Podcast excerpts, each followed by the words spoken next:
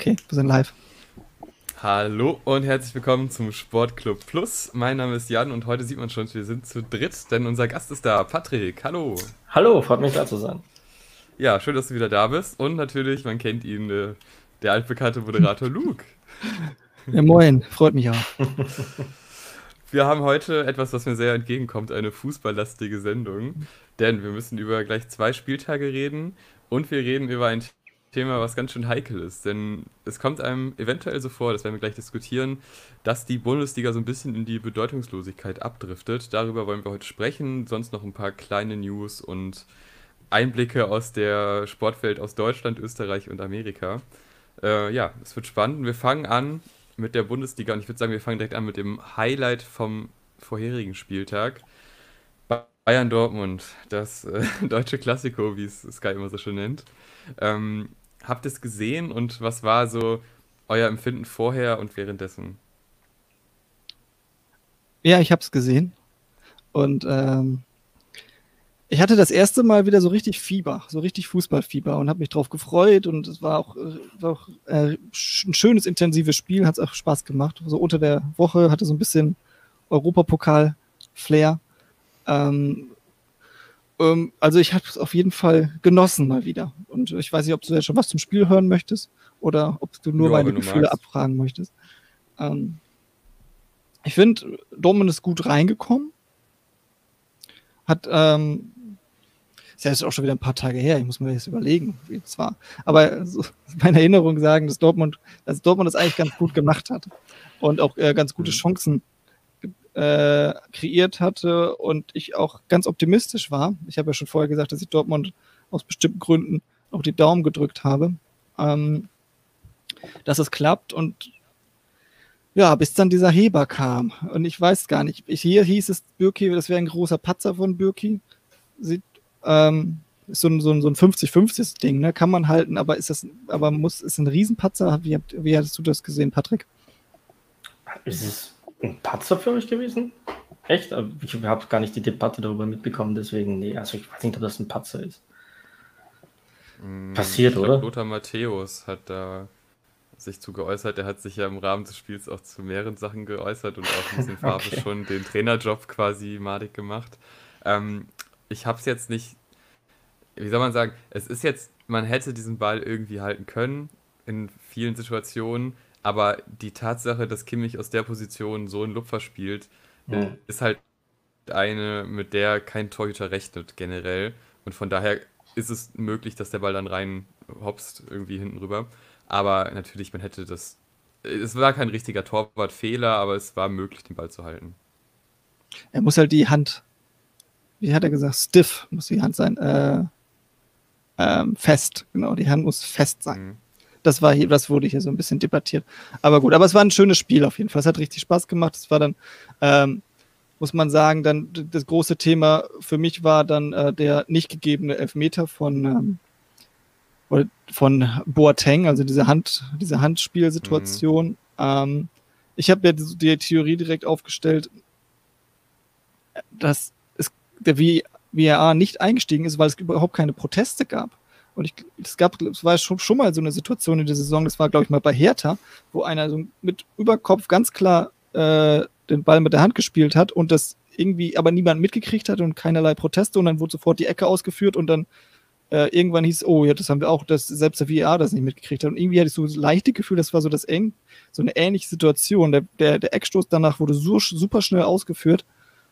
Äh, und es ist total untergegangen. Und dann, wenn man, wenn man das in den Wiederholungen gesehen hat, wie, wie Boat, wo Boateng am Boden lag und dann nochmal wieder nach oben gegangen ist und in sich den, in den Schuss sich den Körper reingelegt hat, also, also er hätte sich das zumindest nochmal am Bildschirm angucken müssen, hatte ich zumindest das Gefühl. Ähm, und das war ja, und danach war ich so beschäftigt mit dieser Szene, dass ich dann gar nicht mehr so viel mitgekriegt habe. Ich weiß nicht. Patrick, wie hast du das Spiel dann gesehen? Ähm, zu, zu, der, zu der Situation nochmal. Du meinst aber, dass der Videoschiedsrichter selbst nicht mitbekommen hat und nicht, dass er nicht reagiert hat, weil sonst niemand mitbekommen hat. Weil das wäre ja eigentlich total. Ja, also dann hätte er seinen Job verfehlt. Ne? Ja, aber das ist, ja. kam mir schon oft so vor. Irgendwie so dieses, ja, es, es, komm, wir lassen das mal, hier regt sich gerade sowieso niemand auf, komm, lass es mal schnell laufen lassen, bevor da irgendwie noch äh, auf Unruhe herrscht oder was weiß ich. Ja gut, das ist jetzt kein. Mhm. Aber das ist irgendwie, die, die Schiedsrichter, die sind so gepolt darauf, auf Beschwerden und, und wenn die das Gefühl haben, Stimmt. oder beschwert sich niemand, ja, dann wird das schon alles die Richtigkeit haben. Das, das war nicht so das erste Mal in dieser Saison, wo mir das aufgefallen ist. Ja, aber wenn sie es Da gesehen hätte ich aber ein. Gegenargument zu. Ja, mach mach du mal. erst mal. Okay, Okay. also hätte ich ein Gegenargument zu. ähm, und zwar heute bei Paderborn Dortmund. Äh, es war eine sehr ähnliche Situation. Emre Can wurde angespielt und es gab Elfmeter für Paderborn. Und Mann hat der sich aufgeregt. Ähm, der hat sehr lange mit dem Schiri diskutiert. Und das hat auch nicht dazu geführt, dass man sich das nochmal angesehen hat, sondern er blieb einfach bei der Ent Entscheidung. Und ich würde sogar sagen, dass die Aktion von Can heute deutlich harmloser war als die von Boateng beim Spiel gegen Dortmund. Ja, du kannst das Argument jetzt nicht einfach umdrehen. Geht mir schon. Ja, doch, es ist so ein Gegenargument. ja. Aber wie siehst du das, Jan, die Situation in, in Bayern? Also, äh, es war für mich eigentlich ein ziemlich klarer Elfer. Und ich war mir auch ziemlich sicher. Kennt ihr das, wenn äh, es ist so eine Situation, man sieht sie nochmal und denkt sich, ja, gleich, gleich Ja. ruft er an. Der war. Mhm. Ja, und in dem Moment war die Elfer- schon wieder ausgeführt. Und ich so, hä? Ja, also ich, ich meine, damals wurde noch gesagt, so von wegen, es wurde kurz gecheckt, aber so ganz kurz, es wurde nicht als, als entscheidend erachtet. Sehe ich halt irgendwie anders, aber ja, ist halt eine Situation wieder, ne? Aber ich hätte einen Elfer gegeben, sagen wir es mal so. Also ich weiß keine Begründung, warum es keinen Elfer geben soll. Also es war keine Stützhand in dem Sinne, weil er lag ja mehr oder weniger schon auf seinem Podex. Ähm, und es war ganz klar an den Arm gespielt. Deswegen fehlt mir irgendwie so die Begründung, warum sollte es keiner sein. Schutzhand vielleicht. Weiß ich nicht. Das Tor hat er geschützt, aber nicht sich selbst. Ja, ich, kommt für, mich war es eigentlich auch. Also ich habe ich hab am an der Woche habe ich gesagt, das ist so eine 80-20 Entscheidung für mich pro Elfmeter. Ähm, also es gibt vielleicht, wenn man so ein bisschen Fantasie hat, Begründungen oder beziehungsweise kann man das irgendwie verargumentieren, dass das noch irgendwie legal ist, aber also ich hätte mir zumindest gewünscht, dass er sich das nochmal anschaut. Und, Hm. ähm, und ich glaube, dann hätte er den auch gegeben. Aber gut, kann man nichts machen. Jetzt hat Bayern sieben Punkte Vorsprung vor Dortmund und ähm, hat, so viel können wir schon mal spoilern, hat den Vorsprung auch gehalten. äh, kann man sagen, Glückwunsch zur Meisterschaft, oder? Ja. Das Schon Ding ist ziemlich. durch. Ist super offensichtlich. Also ich sag mal bitter. so, es, es gab die Chance, weil Dortmund wirklich ziemlich gut mitgespielt hat und auch durchaus Chancen auf Tore hatte und es dann halt einfach durch so ein paar Schlüsselszenen für Bayern entschieden wurde, die das defensiv sehr stark gemacht haben gegen Dortmund, aber äh, also so was Spielanteile anging, war Dortmund da schon sogar ein Stück weit überlegen, würde ich sagen. Aber haben halt wieder Chancenverwertung und Ausspielen der Chancen auch nicht so genutzt, wie sie es hätten können. Aber dadurch, dass das Spiel dann verloren gegangen ist und der Abstand einfach so groß ist und Bayern halt auch einfach gegen den Rest der Liga komplett problemlos gewinnen kann, zumindest in 90% der Fällen, ist Ja, es, Leverkusen ist nahezu ne? unmöglich. Also das ist so die ja, Einz- aber ja, aber selbst Ja. dann, selbst wenn sie dann verlieren, sind es immer noch vier Punkte. Also, naja. ja Äh. das ist ärgerlich. Sie kommen aus der Krise genauso raus, wie sie vorher gespielt haben. Das, das, das finde ich bei Bayern. Also du merkst überhaupt nicht, dass jetzt irgendwie zwei Monate Spielpause waren. Da, da, da funktionieren die Abläufe noch genauso gut. Der Pass von Thomas Müller jetzt am Spieltag ähm, zu Lewandowski rüber, das sind so, so unglaubliche Abläufe, Mechanismen, die bei Bayern total sitzen. Das Ja. stimmt. Ähm, Und die habt- haben auch ein Fitnesslevel, was ziemlich hoch ist.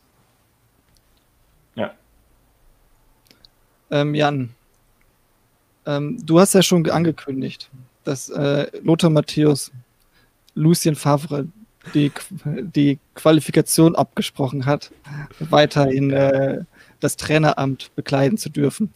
Ähm, würdest du ihm dazu stimmen? Ich bin ein, ich bin ein sehr radikaler Favre-Liebhaber. und ich muss sagen, es, also ich habe selten so eine Frechheit erlebt wie in der Situation, weil du hast das Interview mit Favre, ähm, wo er ernsthaft nach einem 1-0-Niederlage gegen Bayern gefragt wird, ja, jetzt haben sie wieder gegen die Bayern verloren, ähm, kann es sein, dass sie halt einfach nicht den Titel gewinnen können und das für Dortmund nicht weiter tragbar ist. Das, das fragt der Moderator ernsthaft. Er antwortet darauf, ja, ich kriege das schon mit, dass ich äh, ständig schlecht geredet werde, da werde ich mich in ein paar Wochen auch zu äußern.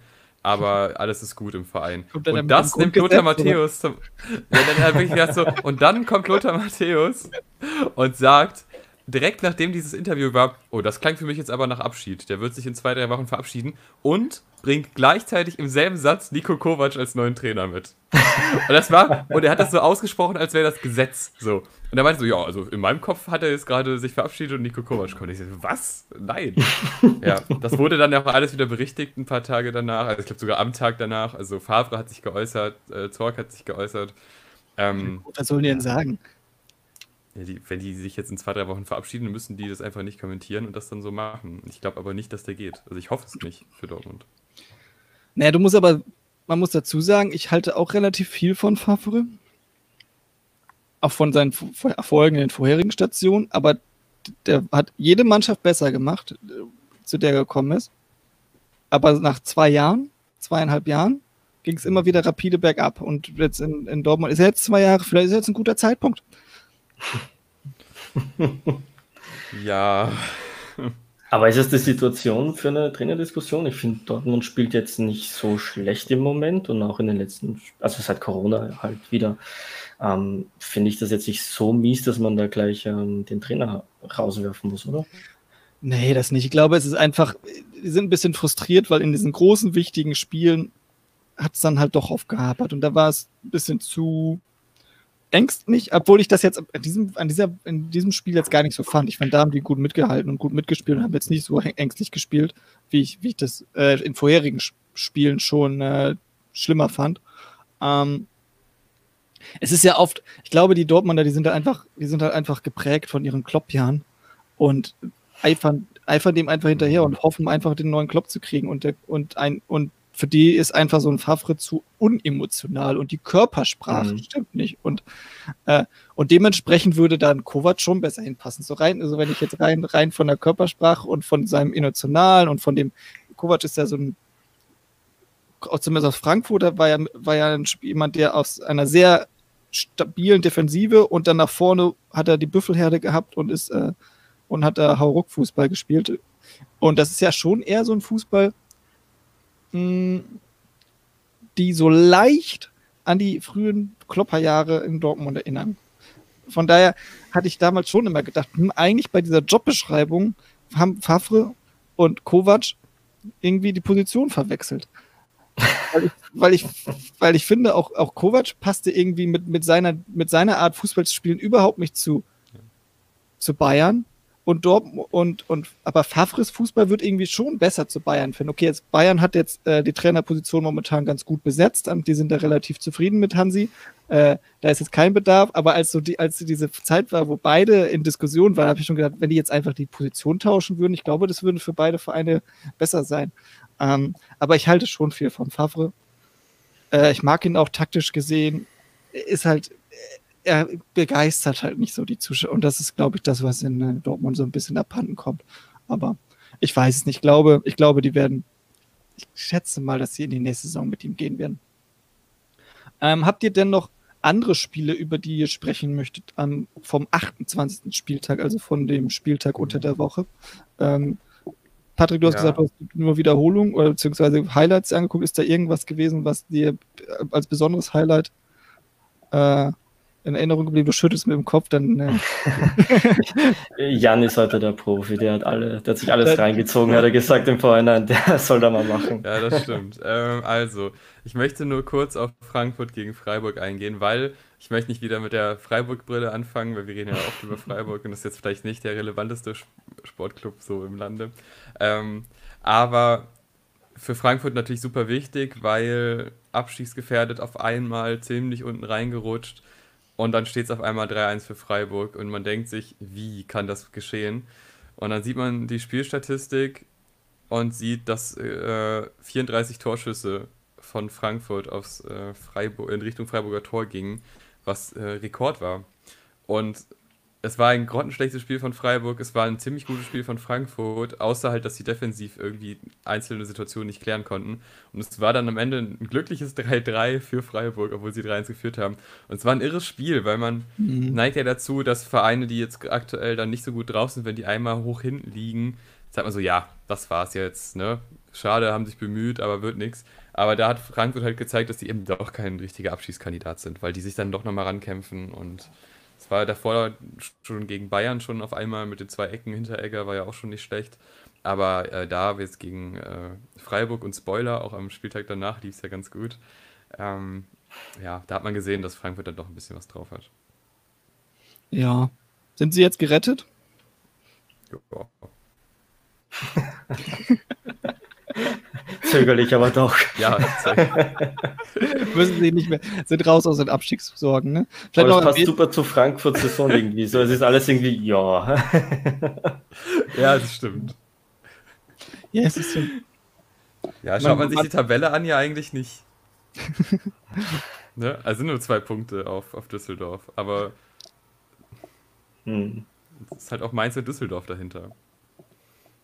Ja, das stimmt. Gut, ich glaube, man, erwähnenswert ist vielleicht noch der Sieg von Fortuna Düsseldorf gegen Schalke. Ich glaube, Schalke äh, ist, glaube ich, froh, dass die in der Hinrunde so viele Punkte gemacht haben, dass sie oh, mit ja. dem Abstiegs nicht mehr zu tun oh haben. Oh, ja. äh, ich glaube, ich weiß nicht, die Rückrundentabelle sind sie jetzt letzter oder zweiter, 17. glaube ich, ne? Ähm, das ist schon krass, was da abgeht. Also da irgendwie, da ist ja gerade, da könnte man dann vielleicht mal über eine Trainerdiskussion reden. Ja, Kovac. immer, ja. der hilft immer. Aber das Spielematerial ist auch so geil nicht auf Schalke, oder? Also auch wenn du dann Trainer änderst, wechselst jetzt noch in der Saison, was soll der mit dem Spielmaterial machen, oder? Ja, ist vor allen Dingen bitter, ja, es fällt jetzt tatsächlich bis zum Saisonende aus. Ähm, war ja schon noch, das war ja der torgefährlichste von allen noch. Äh, obwohl er nur im Mittelfeld agiert hat. Es fehlt vorne irgendwie, es fehlt vorne irgendwie der Stürmer. Ne? Also der Burgstaller, der ist zwar immer bemüht, aber der ist ja momentan, kommt auch nur noch rein, eingewechselt. Und Gregoritsch ist für mich jetzt auch nicht so ein, so ein Strafraumstürmer. Das ist eher so einer, der so dahinter rumwuselt, um so einen ja. Strafraumstürmer herum. Ähm, schwierig. Ähm, aber ich habe ehrlich gesagt auch nichts gesehen vom Düsseldorf-Spiel. ich habe gerade das Ergebnis mir nochmal angesehen und das ist mir ins Auge gesprungen. Wir können, ich würde sagen, wir können mal direkt zum 19. 20. Spieltag zu springen, oder? Habt ihr was dagegen? Ja. Gut. Ähm, auch da kannst können wir wieder, wollen wir chronologisch anfangen, mit, damit du wieder mit Freiburg starten kannst, Jan? Ja, gerne. Äh, SC Freiburg zu Hause gegen Leverkusen, ein 0 zu 1 der besonderen Sorte, weil so sauer habe ich Christian Streich nach dem Spiel selten gesehen. Ähm, sauer auf seine eigene Mannschaft und auf den Spielverlauf, würde ich sagen. Weil Freiburg eigentlich sich ziemlich wacker geschlagen hat gegen Leverkusen, die zwar vorher eine komische Klatsche gegen Wolfsburg bekommen haben, aber davor ja, glaube ich, 16 Spiele ohne Niederlage hatten, also wirklich einen krassen Lauf. Ähm, und dann muss man sagen, war das ein Spiel auf, auf Augenhöhe, was immer für so einen Verein wie Freiburg gegen Leverkusen Lob ist. Dann sehr, ein sehr, sehr komisches Gegentor, weil man sich die ganze Zeit dachte, ähm, das war schon in jedem Zweikampf vermeidbar und auch der Torwart hätte, wenn er anders gesprungen wäre, den Ball halten können dann war halt dieses Ding drin und seit danach hat Freiburg äh, offensiv ganz gut gespielt, hat sich auch ein paar Chancen rausgearbeitet, aber es hat dann halt nicht gereicht. Und es ist egal für Freiburg, es ist wichtig für Leverkusen. Ähm, okay, ich sage, das ist egal, weil ich nicht will mit Euroleague und so, das interessiert mich mit Freiburg halt nicht. Aber ähm, ja, Leverkusen, es ist gut für die äh, Champions League-Konstellation, weil das dann spannender bleibt. Ja, aber hat er schon geil gemacht, der Harvards irgendwie. Also den da so rein noch zu stibitzen, ähm, das, das war schon ganz schick. Man muss halt sagen, Höhler hat halt dieses eine Riesending, ne, kurz vor der Halbzeit. Oh, ja. Ähm, aber das war auch eigentlich die einzige. Petersen hatte noch mal kurz verstoßen eine große, aber es war in einer, Ab in einer Abseitssituation. Ähm, von daher ist es relativ egal gewesen. Ansonsten so viele große Chancen sind mir gar nicht in Erinnerung geblieben. Also hauptsächlich diese eine Höhler, wo er frei vom Tor stand und dann am Torwart, Torwart um Tor vorbeigeschoben hat. Äh, du hast, ich muss dich übrigens korrigieren. Frank, du hast, glaube ich, die Tabelle gehabt vom 28. Spieltag. Frankfurt ist jetzt äh, fünf Punkte vor Düsseldorf. Ah, okay. und mit einem Spiel und noch mit dem ein Spiel weniger gegen Bremen. Also von daher. Dann war mein Ursprungsgedanke, dass die durch sind, ja doch richtig. Da gehe ich mal von aus. Also ich glaube, wenn ich, ich glaube, das wird sich um Mainz, Düsseldorf, Bremen. Das sind so die drei Kandidaten, äh, ja. bei denen es um die Wurst geht. Ähm, Von denen hat ja auch einer gewonnen. Ja. Klär uns auf. Werder Bremen. Ich dachte, das wäre eine ganz nette Überleitung. Werder Bremen hat gegen Schalke gewonnen.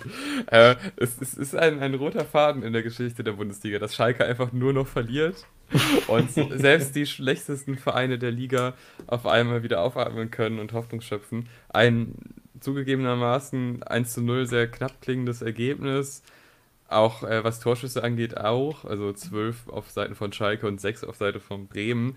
Aber Bremen hat es irgendwie clever gemacht.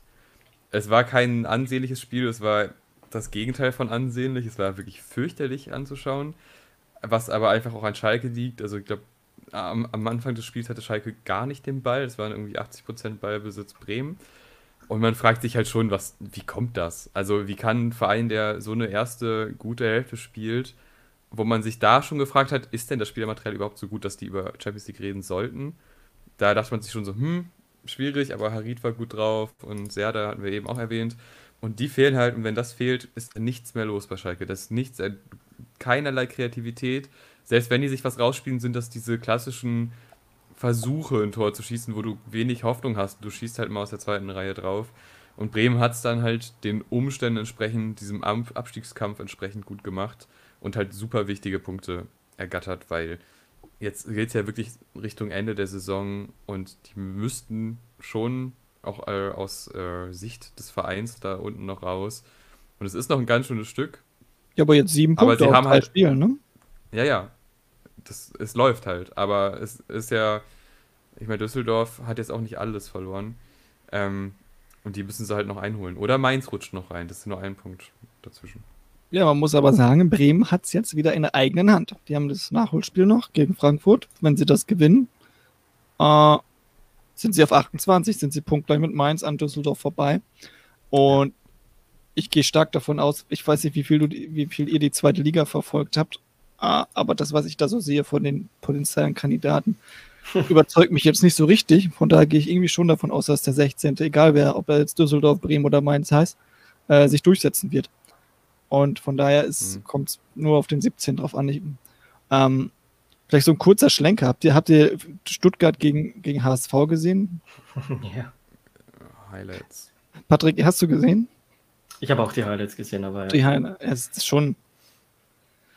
Irgendwie, es, man hat so das Gefühl, Hamburg, die haben keinen Bock aufzusteigen. In der letzten Saison schon äh, völlig unnötig, den nicht also das, auch da war eine ganz ähnliche Situation. Alle Kontrahenten kriseln, kriseln, kriseln und, und Hamburg kriselt am meisten irgendwie in, im Aufstiegsrennen und jetzt passiert schon wieder irgendwie ganz ähnliches. Gut, jetzt haben sie heute gegen Wen mhm. gewonnen. Äh, ich, so viel, wie ich gelesen habe, auch sehr schmeichelhaft, aber gut. Ähm, ich drücke ja, ich habe, ich muss ja irgendwie aus, aus ich bin, ja, komme ja ursprünglich aus dem Norden, ich muss ein bisschen mal den norddeutschen Fußball wieder in den Bundesliga-Häfen. Deswegen würde ich gerne, würde ich gerne bei Hamburg wiedersehen. Auch wenn, auch wenn es mal witzig war, die mal ein bisschen leiden zu sehen nach den ganzen Jahren und dann hat man es auch mal den gegönnt, äh, in der zweiten Liga da rumzukicken. Aber jetzt reicht's auch. Jetzt, jetzt dürfen die auch gerne wieder nach oben. Ähm, ja, aber der HSV steht sich selbst im Weg, oder? Es war letztes Jahr so, das ist dieses Jahr so, ähm, auch wenn man die Spiele sieht, die einerseits kreieren sie Chancen, die machen sie aber zum Teil ganz ganz merkwürdig nicht. Also Payampalo, glaube ich, heißt er. Payampalo. Mhm. Ähm, vor einem Sturm, was der vertändelt und also das ist, ist ganz, ganz seltsam. Ähm, ja, aber das war bei beiden. Also, also ich habe ehrlich gesagt nicht ganz so viel, aber dieses Spiel, das habe ich mit äh, zumindest die zweite Halbzeit komplett angeschaut, Hamburg gegen Stuttgart. Und das war von beiden, also es war irgendwie, war schön, war ja nicht schön, schön ist der falsche Begriff, aber war ein gut anzusehendes Spiel aber so rein, so rein vom Technischen und das ist, das ist schon irgendwie, ist zweitklassig. Also Entschuldigung, aber es ist irgendwie, das ist einfach, man merkt, dass es zweitklassiger Fußball ist und das ist krumm. Und das, obwohl halt Stuttgart und, und, und Hamburg halt so große Namen sind, die, die dann natürlich einem vom Herzen her in die Bundesliga gehören. Ähm, schon schade. Aber gut. Ja, die, die Frage ist, was macht der HSV, wenn er aufsteigt? Ob der dann die Klasse halten könnte in der ersten Liga. Ich glaube, mit dem Kader wird es nämlich echt schwer, auch in der Verteidigung. Also Lechat ist zum Beispiel nicht mal zweitligatauglich, meiner Meinung nach. Ja, Aber Union wird wahrscheinlich die Klasse halten. Da hast du noch einen, der wesentlich ein kleineres Budget hat. Und dann wird es wieder, wird's, Bielefeld wird mit hochkommen, die werden jetzt auch mhm. nicht direkt ein großes, ein großes Budget haben. Und dann hast du ja schon zwei, die du zumindest vom, vom Kader, vom Kader her übertrumpfen kannst. Und dann ist es ein, ja, ich weiß nicht, ob, ob, jetzt so, ob, ob Freiburg wird nächste Saison auch wieder unten rumkrebsen, bin ich von überzeugt. Äh, und ja, wird, wird, also ich glaube nicht, dass Hamburg chancenlos ist, sagen wir mal so, aber die werden jetzt auch nicht direkt in Europa einsteigen, wenn sie aufsteigen können. Also ist die, ja. Schön wäre eine Relegation, ne? Bremen gegen HSV. Oh, das geil. gäbe Zunder. ich hätte Bock drauf, ehrlich gesagt. Mhm. So, so den Kofeld da am Rand zu sehen, wie er sein Kaugummi zerstört, während das Spiel läuft, das wäre schon, das hätte schon was. Aber ich muss sagen, zu, zu Hamburg und Stuttgart, ich habe das Gefühl, dieser große Name des Vereins übt so einen Druck auf die Spieler aus. Und dieses, dass die jetzt so nah an diesem Aufstieg sind, aber eben es doch eng ist, weil halt Bielefeld ja schon ein Stück weit weg ist. Ich, also, man spürt irgendwie in jeder Defensivaktion die Anspannung. Es, es, man neigt auch irgendwie, gerade die Hamburger Abwehr neigt dazu, viel zu früh in Zweikämpfe zu gehen oder viel zu unbedacht den Ball dann wegzuschlagen. Also da fehlt einfach so ein bisschen die Lockerheit, glaube ich, weil ich das sind ja auch so ein Van Drongelen, der spielt ja jetzt wirklich schon lange Bundesliga tauglich. Also da kann es ja eigentlich nicht daran scheitern, dass der jetzt keine Routine hat. Aber diese Anspannung und auch jetzt heute nach dem Sieg gegen Wien Wiesbaden hat man so, also da fiel so eine Last ab bei so einem sehr knappen Sieg gegen einen Abschiedskandidaten.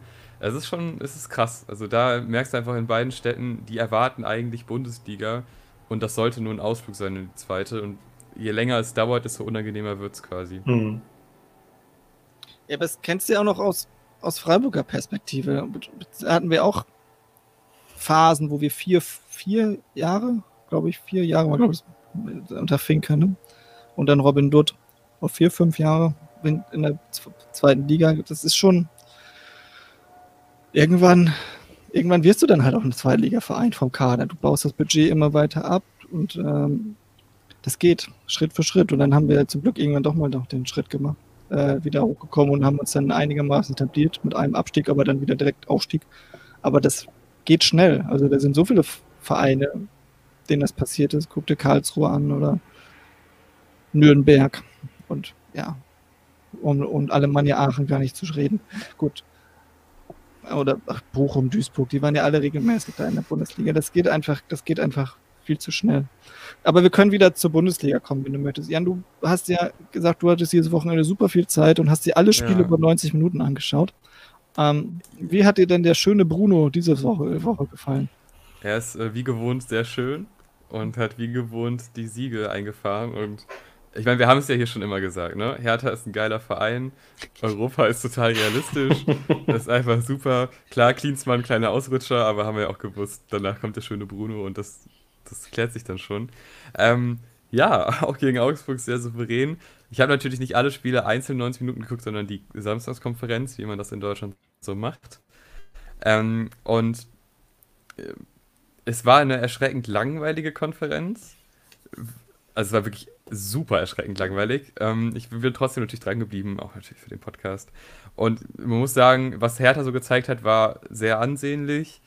Was aber Vereine wie Augsburg und Mainz und Schalke gezeigt haben, war so unter aller Sau schlecht dass man sich da dann schon wieder fragt, okay, Hamburg und Stuttgart, ihr habt echt kein tolles Spielniveau, aber so viel schlechter als das, was jetzt äh, Vereine im unteren Drittel der Liga zeigen, ist es halt auch wieder nicht. Man sieht aber meistens dann ja bei den Relegationsspielen, ah doch, da ist dann doch nochmal ein ganz schöner Unterschied. Aber also wirklich, äh, was auch Mainz gespielt hat, es ist, ist so undurchdacht und du hast auch nicht das Gefühl, dass da so ein es ist wieder diese, diese, äh, so ein bisschen abstrakt, aber diese, dieses Teamgefühl, das da ein Verein realisiert hat, dass er im Abschiedskampf ist und daraus dann halt diese Verbissenheit äh, irgendwie sich zusammenspielt, was ja Bremen mittlerweile schafft, so wo wirklich alle, wo du merkst, so, wenn dann Tor fällt, ist da eine Begeisterung im Team. Und da ist zwar auch viel Anspannung, aber die wird auch manchmal positiv entladen. Und bei Mainz hat, hat man aktuell das Gefühl, du hast vorne Mateta, der mental schon woanders ist Du hast so einen Boetius, der schon viel kann, aber das sind halt auch viele Einzelspieler, die wirklich viel können und denen wahrscheinlich durchaus bewusst ist, dass wenn das nichts wird mit Mainz, sind die halt woanders nächstes Jahr. Und äh, das wird natürlich bei Bremen irgendwie auch so sein, aber ich glaube, da ist einfach die Verbindung zum Verein ein bisschen krasser. Weißt du, ja. ihr seht? Ja, also wie gesagt, meine polyvalente Beziehung zu Mainz habe ich ja schon öfters mal äh, zum Ausdruck gebracht. Hm, ich kann, keine Ahnung, ich habe jetzt ein Spiel gesehen vor zwei Spieltagen, wo ich dann positiv überzeugt war, vor drei Spieltagen. Und sonst jedes Mal, wenn ich Mainz einschalte, spielen die zum Kotzen. Ich weiß es nicht, vielleicht liegt es an mir. Ich glaube, äh, ich, ich sehe, ich, ich nehme einfach die Schuld auf mich. Aber die haben eigentlich einen schönen Kader, sehr, sehr viele junge, talentierte Leute und haben aber irgendwie, die geben sich gefühlt dann auch schnell auf. Also ich kann es jetzt nicht sagen bei dem Spiel, ich habe da nicht so viel mitbekommen jetzt gegen Hoffenheim. Ähm, aber ich sehe es ein bisschen kritisch. Und ich glaube, die könnten tatsächlich auch, auch noch reinrutschen. Also gerettet sind sie auf jeden Fall nicht. Ähm, was ich noch sagen wollte zum Hertha-Spiel. Habt ihr das Tor von Del Russo gesehen? Es war für mich das Tor des mhm. Spieltages. Also, also so technisch geil, wie er den dann noch so gefühlvoll über den Abwehrspieler hindrüber gelupft hat mit so einer kleinen Bewegung und den dann einfach. Oh ja, stimmt. Das war, das war schon geil. Also das war für mich das, die Szene des Spieltages. Ähm, ja, das ist so viel zu mir. Ich, Patrick, hast du dann ähm, ein Spiel, ist dir ein Spiel besonders eindrucksvoll in Erinnerung geblieben an diesem Spieltag? Nee, also Schalke hat wieder verloren. ähm, zu, bei, bei Hertha, ich weiß nicht, ob ihr das schon mal besprochen habt im Podcast. Ich weiß nicht so ganz, ich habe da sicher einen besseren Blick. Ich verfolge die Bundesliga jetzt auch nicht so intensiv wie ihr wahrscheinlich. Ähm, war, was bei Klinsmann nicht funktioniert hat, funktioniert jetzt hervorragend. Ich habe keine Ahnung warum. Gibt es eine Erklärung, warum Berlin jetzt auf ja. einmal so gut funktioniert?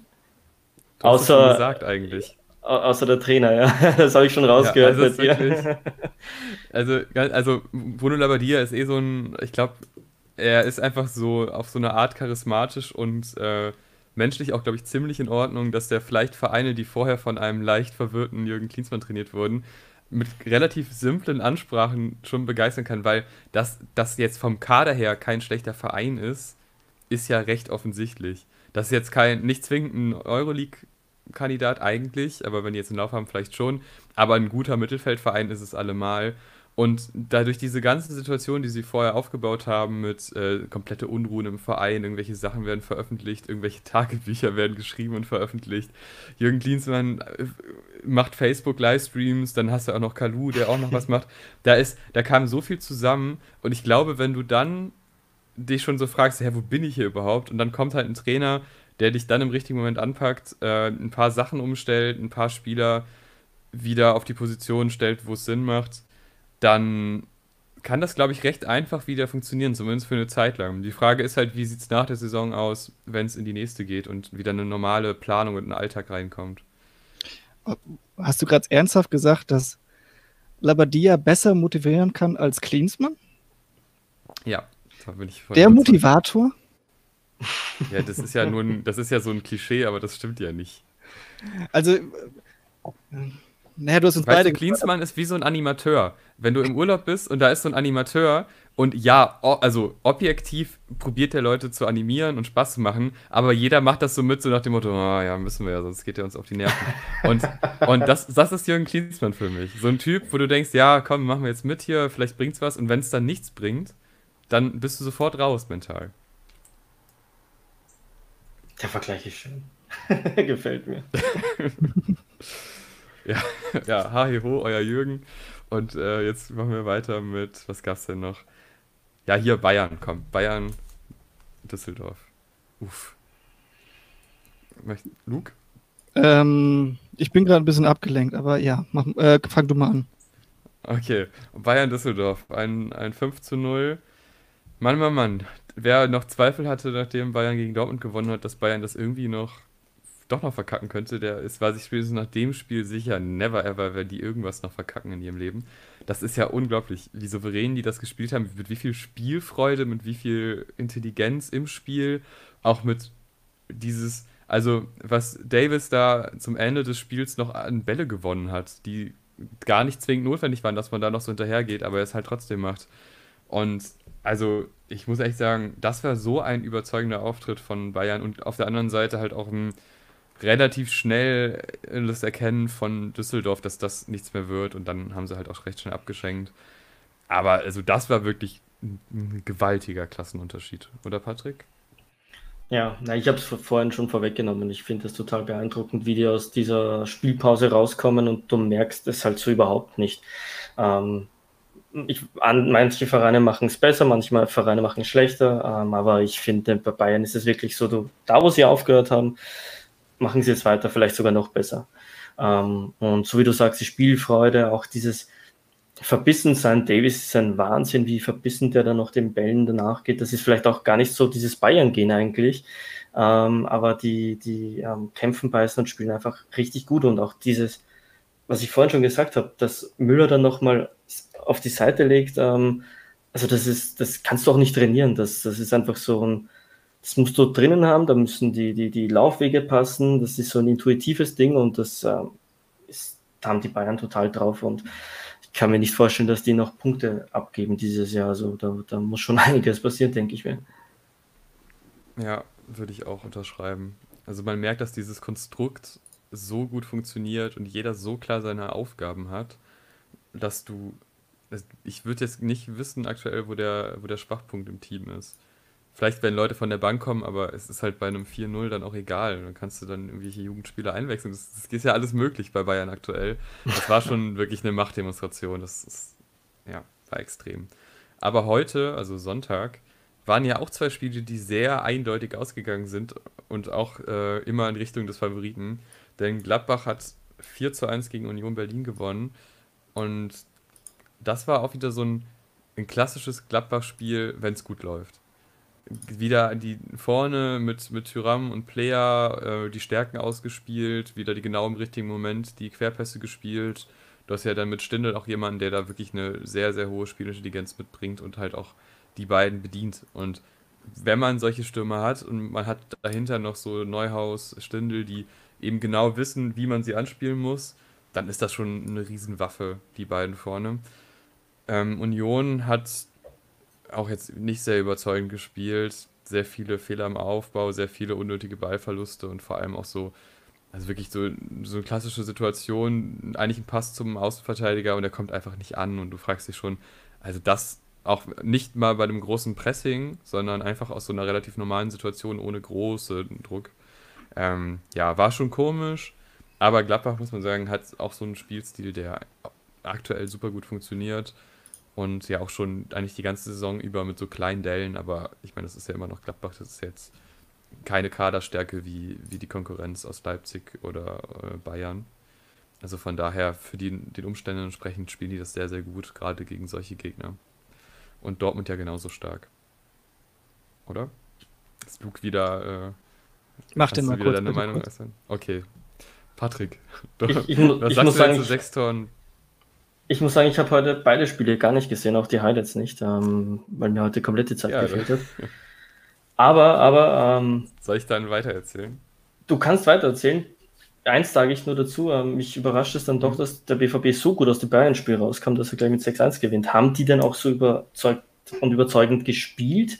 Ähm, oder hat man denen zumindest am Anfang ein bisschen angemerkt, dass es war ja, also ich stelle mir das als, als Spieler schon als doch so ein kleiner moralischer Knick, wenn du im Prinzip weißt, okay, das Meisterschaftsrennen ist mh, hm, relativ abgeschlossen und dann musst du gegen Paderborn spielen.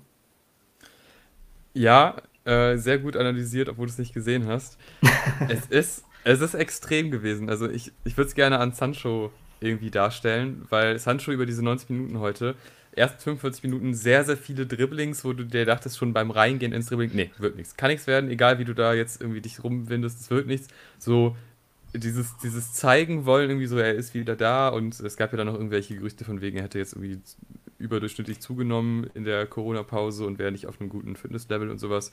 Ähm, ja, wollte er schon am Anfang sehr zeigen, dass das jetzt dann doch nicht der Fall ist. Hat aber am Anfang gar nicht funktioniert. Es kamen ein paar Chancen, die gut herausgespielt wurden, aber da fehlte also sehr viel Dynamik, ging da verloren in der ersten Hälfte. Und zweite Hälfte kam dann der extreme Einbruch. Also dann haben die Dortmunder über die Außen viel besser verlagert. Du hast wieder diese klassischen Dortmund-Torschüsse, dass du auf der einen Hälfte spielst, dann kommt der Querpass und der Außenverteidiger, meistens dann Hakimi, kann entweder nochmal reinlegen oder schießt drauf und steht wirklich völlig frei. Das kam dann sehr oft zustande und dann war es in der zweiten Hälfte auch sehr verdient. Ähm, klar, die Anzahl der Tore war ein bisschen hoch und es gab halt auch diesen 2-1-Moment, also stand 2-0 Dortmund und dann kam der Elfmeter, der sehr strittig war. Und da hat man sich kurz gefragt, für so ein, zwei Minuten, oh, ist das jetzt wieder so ein, so ein Wendepunkt und Paderborn, die ja durchaus gewinnen müssten, um irgendwie noch eine Chance zu haben, greifen nochmal an, aber es war dann, also zwei, drei Spielsituationen später macht Sancho dann das Tor und die Sache war durch und dann haben sie sich wirklich auch in, in den kleinen Rausch gespielt und halt das gezeigt, was Dortmund ausmacht, diese Ballstaffetten, dieses Verlagern. Also es war zum Ende hin sehr beeindruckend, am Anfang war es aber schon noch so ein bisschen Startschwierigkeiten aufgrund der Situation auch in der Tabelle, denke ich mal. Ich muss mich mal kurz entschuldigen. Ich musste gerade 50 Leute blockieren, deswegen war ich gerade ein bisschen abgelenkt. Wir haben irgendeinen so komischen Raid gerade bekommen. Ich weiß nicht, was da los war. wieso, blo wieso blockieren? Ja, weil die da nur irgendwelchen, ich sag mal, beleidigende Dinge geschrieben haben. Und, und Holocaust-Leugnung und was weiß ich. Also ich, oh, weiß, okay. nicht, ich, ich, weiß, ich weiß nicht, wo das kam, Ärger kam. Aber gut. Aber, aber ich soll, schön überspielt. aber ich soll euch schöne Grüße ausrichten. So. Geht ja nicht so Aber gut. Ja, Mensch. Von daher war ich ein bisschen abgelenkt. Es tut mir leid. Ähm, ihr habt, seid ihr mit dem Spieltag durch? ja. Dann können, dann können, wir ja mal, können wir mal zum, zum äh, Schwerpunktthema. Äh, Jetzt sehe ich auch, oh Gott. Vielleicht. Ähm, Entschuldigung. So. Hast du die jetzt ganz rausgeschmissen, oder wie? Ich habe die alle blockiert, ja. Okay. Ja, was soll ich, was soll ich? Also das, was ich, das, was ich lesen kann, sieht jetzt gar nicht so schlimm aus, aber nee, ich sehe auch ganz viel blockiertes Zeug. Die, die, die habe ich nur übrig gelassen, wo ich jetzt, wo ich sagen kann, okay, da. Äh, ja, also Grüße an den Hustensaftler. An, ich weiß nicht, was da los war. Auf einmal, auf einmal poppten da 120 Nachrichten auf einmal auf. Ich so, hoch. Aber gut. Meine Fans sind es nicht. Ich glaube, von meinem anderen Podcast auch nicht. Die sind kein Holocaust-Leugner. Ah, okay. Ähm, Patrick, ja. du bist ja Österreicher. Richtig. Kaum zu hören. Es sollte jetzt nicht auf das. Nein, ähm, Ach so. du kennst dich damit ja aus. Der, Öst, der, österreichische Fußball hat ja auch wieder begonnen, habe ich gesehen. Da ist ja der ähm, wie heißt der ÖFP Cup oder so? Yes, genau. Ähm, Salzburg relativ souverän gewonnen, überraschend. Nein, war gegen den Zweitligisten und war relativ vorhersehbar. Ähm, Salzburg hat, glaube ich, äh, jetzt weiß ich es gar nicht, müsste ich mir eine Statistik raussuchen. Ich glaube, die letzten Pokal, Pokalsiege gingen alle an Salzburg. Einmal hat Graz gewonnen, aber sonst Salzburg, Salzburg, Salzburg. Ähm, wir reden ja auch gleich nochmal über Ligen und so. Da, da, da hat das nochmal ähm, was zu suchen. Nein, also es, es geht wieder los bei uns, wie du gesagt hast, es ist, ist genauso wie bei euch, ähm, auch mit Auflagen und alles. Ähm, und jetzt hatten wir das Pokalfinale ähm, vor zwei Tagen, heute Sonntag, ja. Ähm, und mit, ich glaube, Mittwoch geht die Liga wieder los bei uns. Und ist äh, die Aufregung in Österreich ähnlich groß, wie man, wie das in Deutschland war? Oder äh, freuen sich die Leute oder sehen sie das auch? Ist ja auch eine große Debatte? Nicht so riesig, aber in Österreich ist alles ein bisschen kleiner, deswegen muss man das vielleicht in Relation setzen. Ähm, ja, die österreichische Bundesliga fliegt auch weiter aus, mehr unter dem Radar als die deutsche Bundesliga. Das äh, spielt da bestimmt auch mit. Aber also es ist kein großes Thema. Die, die Sportfans freut ähm, und, und alle anderen, ja, denen und, ist es egal. Und geht es dann direkt los mit der Relegation? Äh, Relegation sei schon, äh, mit den Playoffs? Genau. Also wir sind jetzt genau, also es hat, Corona im Prinzip vom Timing her sehr gut gepasst äh, zwischen dem Grunddurchgang und dem Playoff-Spielen und wir starten jetzt genau mit dem ersten Playoff-Spiel dann. Kannst du mal so ein bisschen was für, un, für unsere deutschen Zuhörer ein bisschen was zu dem Playoff-System erklären, wie das genau funktioniert, wie das, mhm. weil das schon ex etwas exotisch ist, was man sonst nur aus US-Sportarten kennt? Ja, wir haben es ähm, wir haben vor zwei Jahren umgestellt von, von klassischem Ligasystem. Wir hatten davor zehn Mannschaften, die viermal gegeneinander gespielt haben, also 36 Spiele. Ähm, hat dann irgendwie ein bisschen die Spannung verloren, seit Salzburg ähm, in den letzten 15 Jahren, glaube ich, zwölf Titel geholt hat. Also, hm. Und dann kam so die große Frage, wie kann man das Ganze ein bisschen ähm, neu gestalten, so dass die Liga wieder spannender wird. Man hat sich für das Playoff-System entschieden. Ich glaube, es gibt in Europa, ich weiß nicht, Belgien hat, glaube ich, auch ein, ein Playoff-System. Also vereinzelt gibt es das schon. Ähm, und bei uns läuft es so ab, dass die Liga auf zwölf Teams aufgestockt wurde. Du spielst einen Grunddurchgang, jede Mannschaft gegen äh, jede andere zweimal, also letztendlich 22 Spiele. Und nach den 22 Spielen wird ein Strich gezogen zwischen äh, Platz 6 und Platz 7. Mhm. Und alle, die 1 bis 6 waren, kommen ins Meisterplayoff und 7 bis 12 kommt dann ins mehr oder weniger Abstiegsplayoff. Und ähm, die spielen dann jeweils gegeneinander auch nochmal zweimal. Das heißt, du hast dann nochmal 10 Spiele, ah. 10 Spieltage. Ja. Genau. Und ähm, dann entscheidet sich ähm, ja, anhand der Tabelle, wer, wer auf dem Meisterplatz steht, genauso auf die europäischen Plätze und so weiter. Die Besonderheit bei uns, ich weiß nicht, ob es das bei anderen auch gibt, ist, ähm, dass die Punkte halbiert werden. Also vom Grunddurchgang auf, auf Playoff-Durchgang werden die Punkte halbiert. Ja. Und du hast dadurch deutlich weniger Abstände. Also wenn jetzt zum Beispiel so eine klassische Red Bull Salzburg Meisterschaft, ähm, wo die dann schon so nach dem 22. Spieltag sieben, acht Punkte Vorsprung haben, nach der Halbierung sind es dann nur noch vier Punkte und dadurch äh, droppt sich das wieder alles ein bisschen mehr zusammen. Also, aber es ist dann, also die ersten sechs spielen dann auch ein Ligasystem gegeneinander. Es ist dann genau.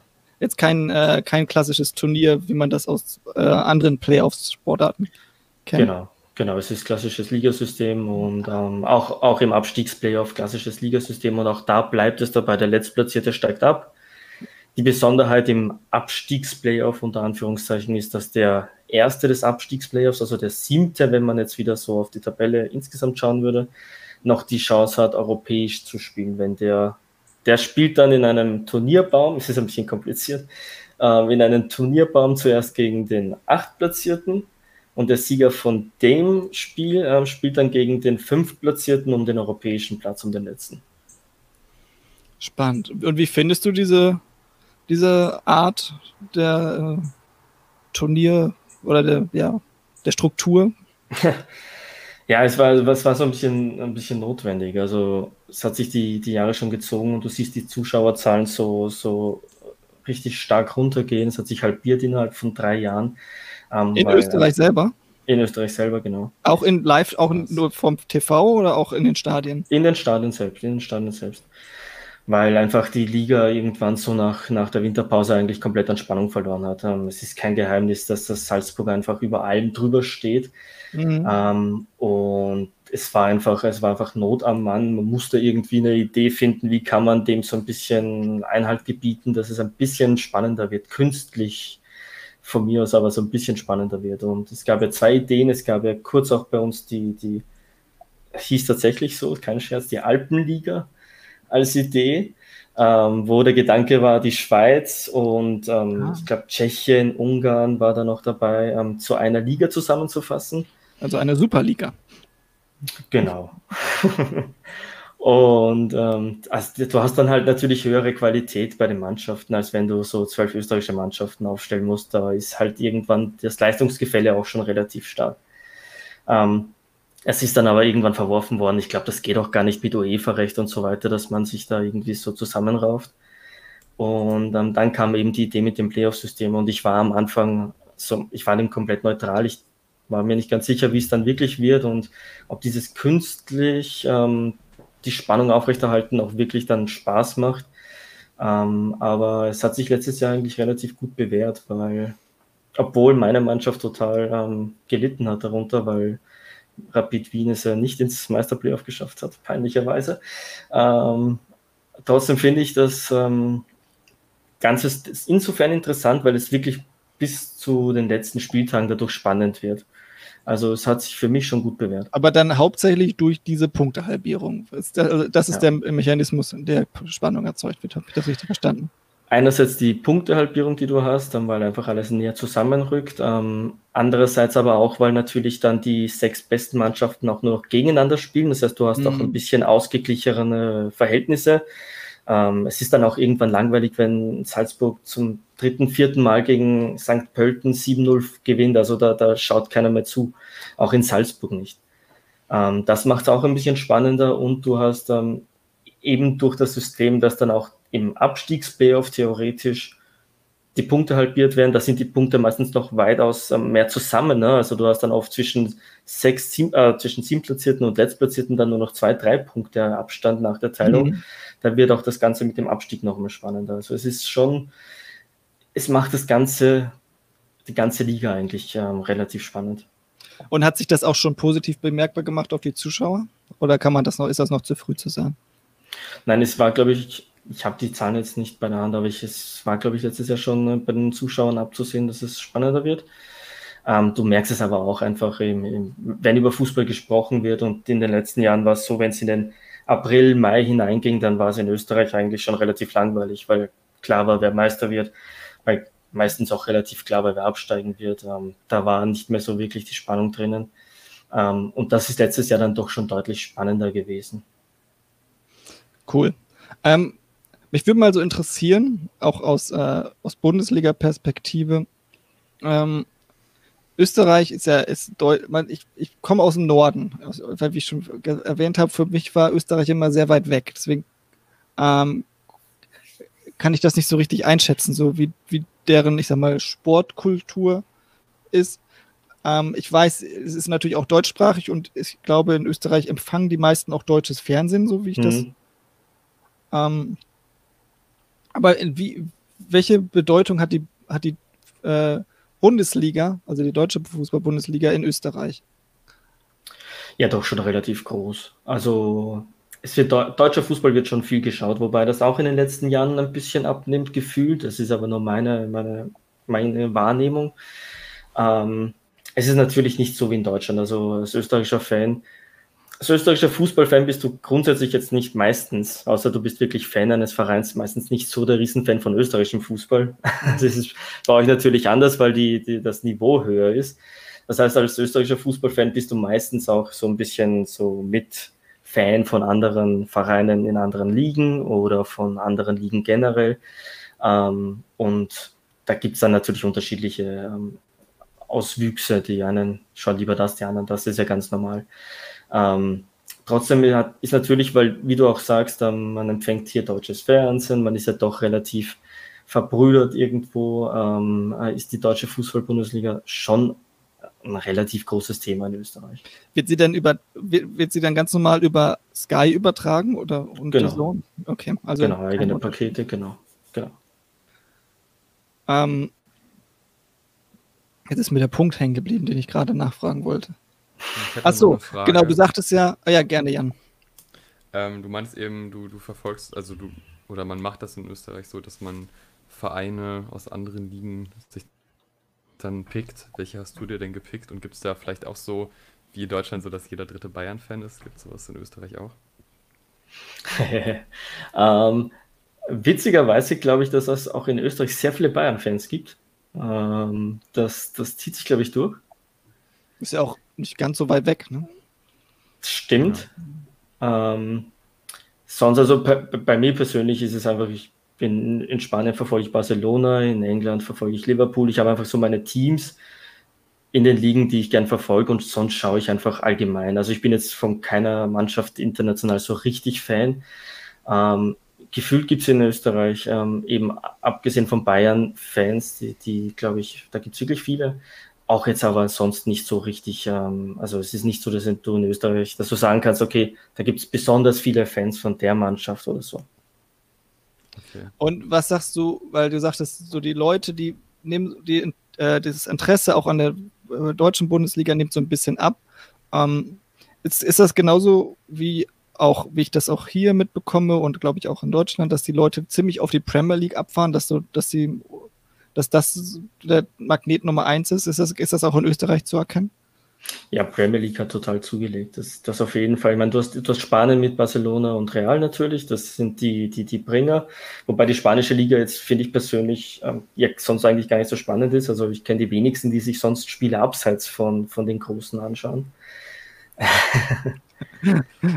Muss mal Jan ah. fragen. Der, der kann, der kann ja. uns gleich nochmal eine halbe Stunde. Einen Verein gibt es da. Real Sociedad. Genau, ich, genau, das hast du letztens schon mal erwähnt, stimmt. Ja. Ähm, so, aber sonst, wie du sagst, ähm, England hat total zugezogen. Ähm, so ein bisschen Juventus jetzt auch, aber das ist so der, der Cristiano Ronaldo ähm, Flair, der da, da mitschlägt. Aber ähm, ja, es ist, ich, ich glaube, ich will ja jetzt nichts vorwegnehmen, aber ich glaube auch, dass Deutschland so ein bisschen an, an Attraktivität verloren hat, an Sexiness, weil so ein bisschen die Namen fehlen und ähm, auch so das ja, aber ich nehme dir nichts vorweg. Nee, gerne. Ich würde würd gerne darauf eingehen. Was, warum, warum glaubst du, ist, hat die Bundesliga an Attraktivität verloren? Es, ist, es, ist, es macht, glaube ich, sehr viel aus, ähm, dass einfach die Spieler und die Namen fehlen. Ähm, das schlägt sich dann letztendlich auch so ein bisschen auf die, auf die ähm, Spielkultur aus. Ähm, aber ich glaube, dass der, der größte Punkt ist schon, wenn du so ein Guardiola hast oder wenn du äh, auch Jürgen Klopp, der ja auch damals international, auch noch als er in Dortmund war, ja, polarisiert hat. Ähm, ich glaube, dass das macht es einfach spannender, wenn du solche Persönlichkeiten hast. Und das fehlt der Bundesliga ein bisschen im Moment, habe ich so das Gefühl. Also findest du Coutinho und Haaland keine groß Namen? Ja, wobei Haaland polarisiert wieder so viel, also das, das hat auch wieder was für sich. Ne? Also meine ich, ich merke das ja, glaube ich, ich merke das ja auch hier in den USA, wie die Bundesliga immer mehr Relevanz verliert. Sie fliegt jetzt auch nächste Saison aus dem regulären Fernsehen raus und wird dann ab der nächsten Saison ein reines Streaming-Produkt, äh, bis auf mhm. vier Spiele pro Jahr. Momentan haben wir noch vier, mindestens vier Spiele am Spieltag. Ab nächster Saison gibt es vier Spiele im ganzen Jahr. Das heißt, es wird auch niemand mehr zufällig rüberseppen. Also dann sind halt wirklich nur noch die Leute, die sich das gezielt ein Abo dafür abschließen und sich das dann angucken. Ähm, für mich Profit ist nicht schlecht, weil der es wechselt zu ESPN Plus und das, und das ist auch günstiger, mit, kostet nur 5 Dollar im Monat, von daher ist es nicht so verkehrt. Aber es, trotzdem, man merkt einfach, dass sie dass die Leute sich nicht interessieren. Ich hatte schon mal, schon mal erzählt, dass ich vor, vor einigen Jahren noch auch in der Zeit mit Guardiola und Klopp ähm, regelmäßig angesprochen wurde, wenn, wenn die mitbekommen, ich komme aus Deutschland oder ähm, dass die andauert, dass die Leute einfach haben, geil, ich, die sind Fan der Bundesliga, die sind Fan von dem Fußball, der gespielt wird, die sind Fan, weil es die torreichste Liga der Welt ist.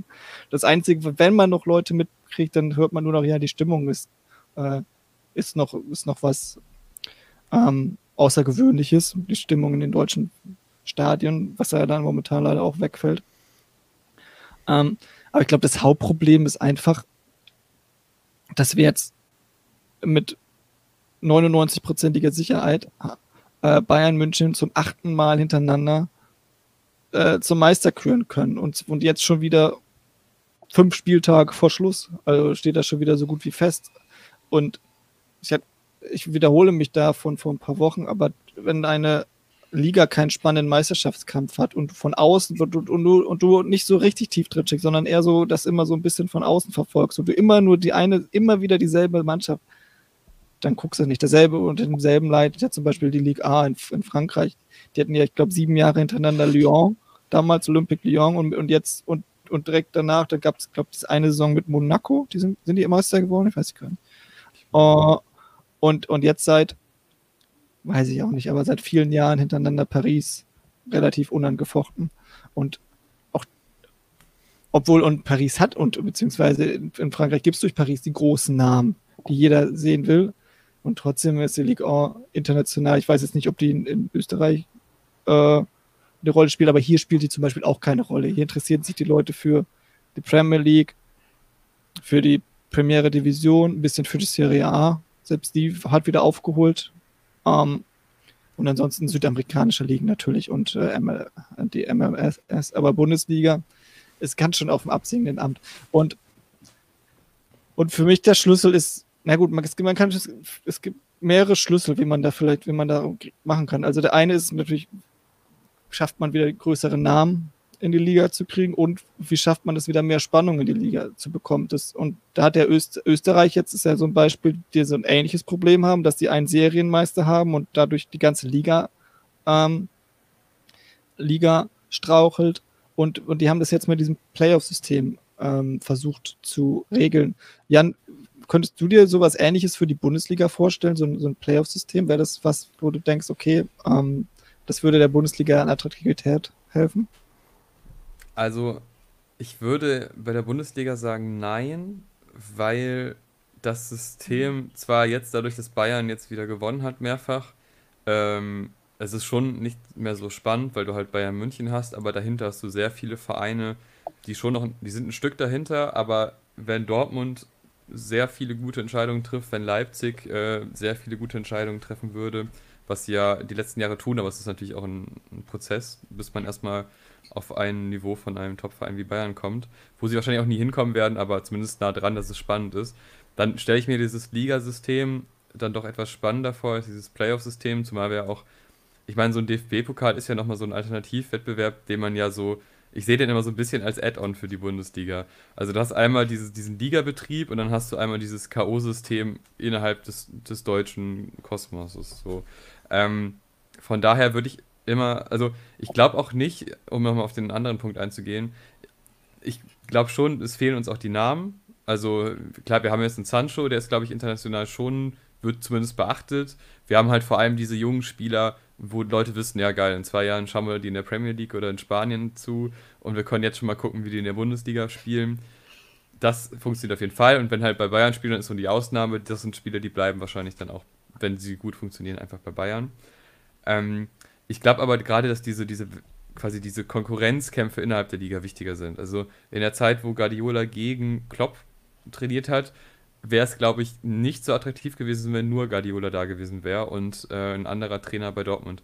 Weil dadurch, dass du diese Wechselwirkung hast zwischen den beiden und diesen, wo du bei beiden weißt, die sind auf einem Top-Niveau und wenn die aufeinandertreffen, wird es ein super spannendes Spiel. Das ist halt, glaube ich, wichtiger, als die großen Namen nur zu haben. Also da macht es, glaube ich, die Mischung aus. Deswegen, wenn, ich hoffe einfach, dass Dortmund und Leipzig in Zukunft äh, weiterhin gute Entscheidungen treffen und man irgendwie mal nochmal Kovac zu den Bayern holt. Dann kann es richtig spannend werden. Ich glaube nicht, dass die großen Namen, also für, zumindest sehr gut, Patrick sagt schon, für mich ist das nicht so das Hauptproblem. Also ich finde schon, dass wir noch relativ interessante Namen zumindest haben und wenn, wenn eine Liga attraktiv ist, dann entwickeln sich ja auch die jungen Spieler zu, zu großen Namen und, zu, und in der Champions League haben jetzt zumindest Bayern immer noch eine gute Rolle gespielt und und Dortmund halt auch öfters zumindest relativ bisschen in, auch in die, in die K.O.-Phase. Ähm, also von den Namen her finde ich schon okay, aber ja, ich wiederhole mich, für mich ist das Hauptproblem die, die Vorhersehbarkeit.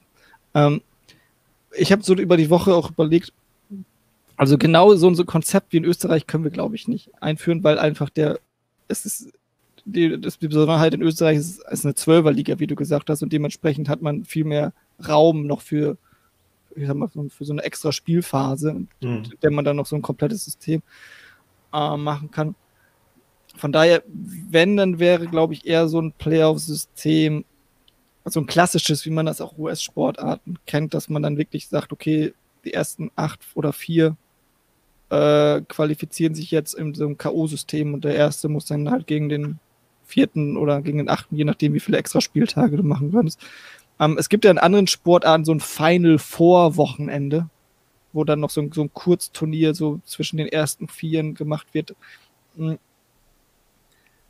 Was haltet ihr von so einem, von so einem verkürzten, von so einem verkürzten Turnier nochmal, um einfach ist ja ist künstlich, aber eine künstliche Spannung zu erstellen, wo es dann nochmal um die Wurst geht, weil man sieht ja, du hast ja das Beispiel des DFB-Pokals genannt. Auch da ist Bayern äh, Favorit, aber gewinnt längst nicht so mit dieser Regelmäßigkeit wie die Bundesliga.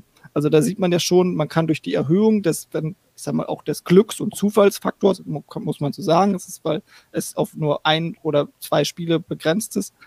Ähm, aber man hat zumindest höhere Spannung und vielleicht kann man dadurch mehr Aufmerksamkeit schaffen. Ähm, andererseits Andererseits nimmt es natürlich auch wieder die ähm, Attraktivität vom regulären Saisonbeginn, wenn du weißt, okay, es geht jetzt nur in Anführungsstrichen sich um für die Playoffs zu qualifizieren, wie man das ja auch äh, aus dem, aus dem NFL oder aus der äh, NBA und so weiter kennt. Hm. Patrick, glaubst du, die Bundesliga sollte auch in ein Playoff-System gehen, um, um höhere Spannung zu erstellen.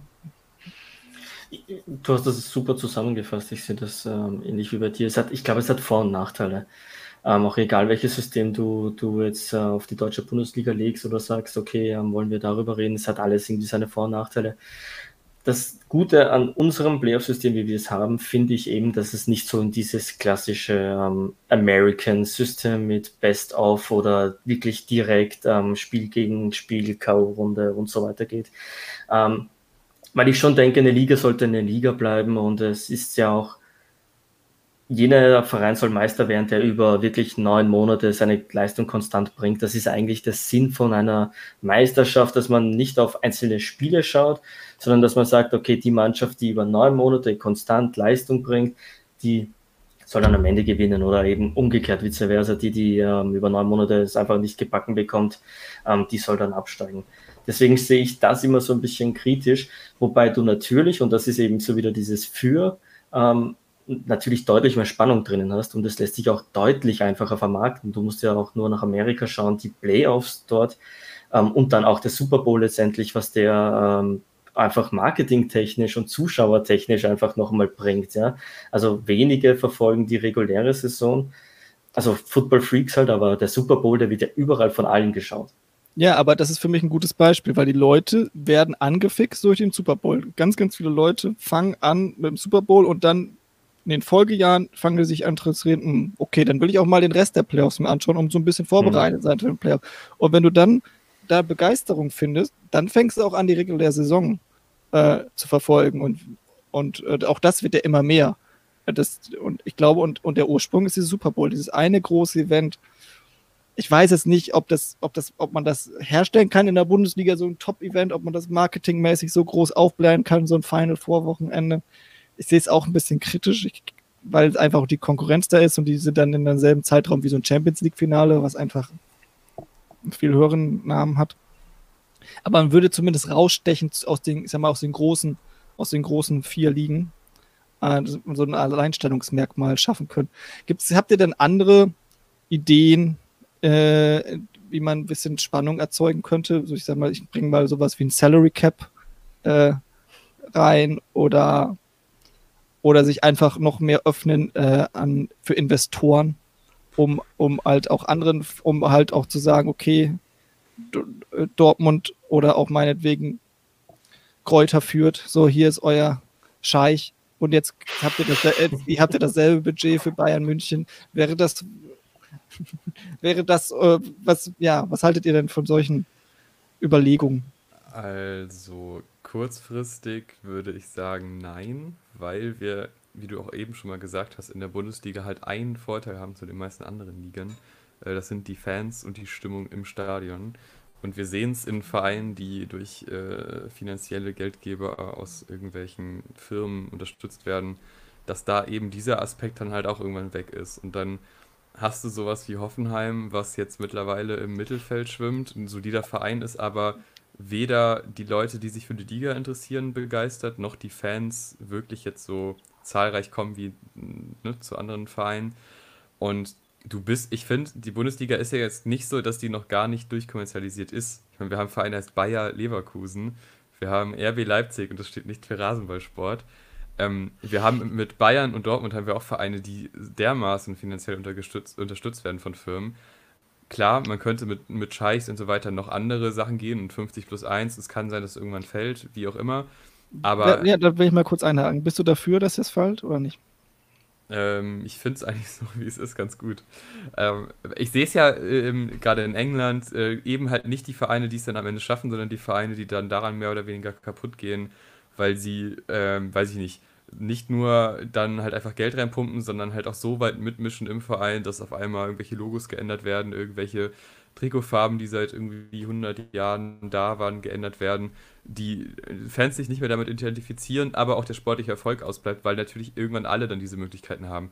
Also du pusht ja alle nach oben, aber das Verhältnis bleibt ja ungefähr dasselbe, es ist nur ein bisschen weiter oben.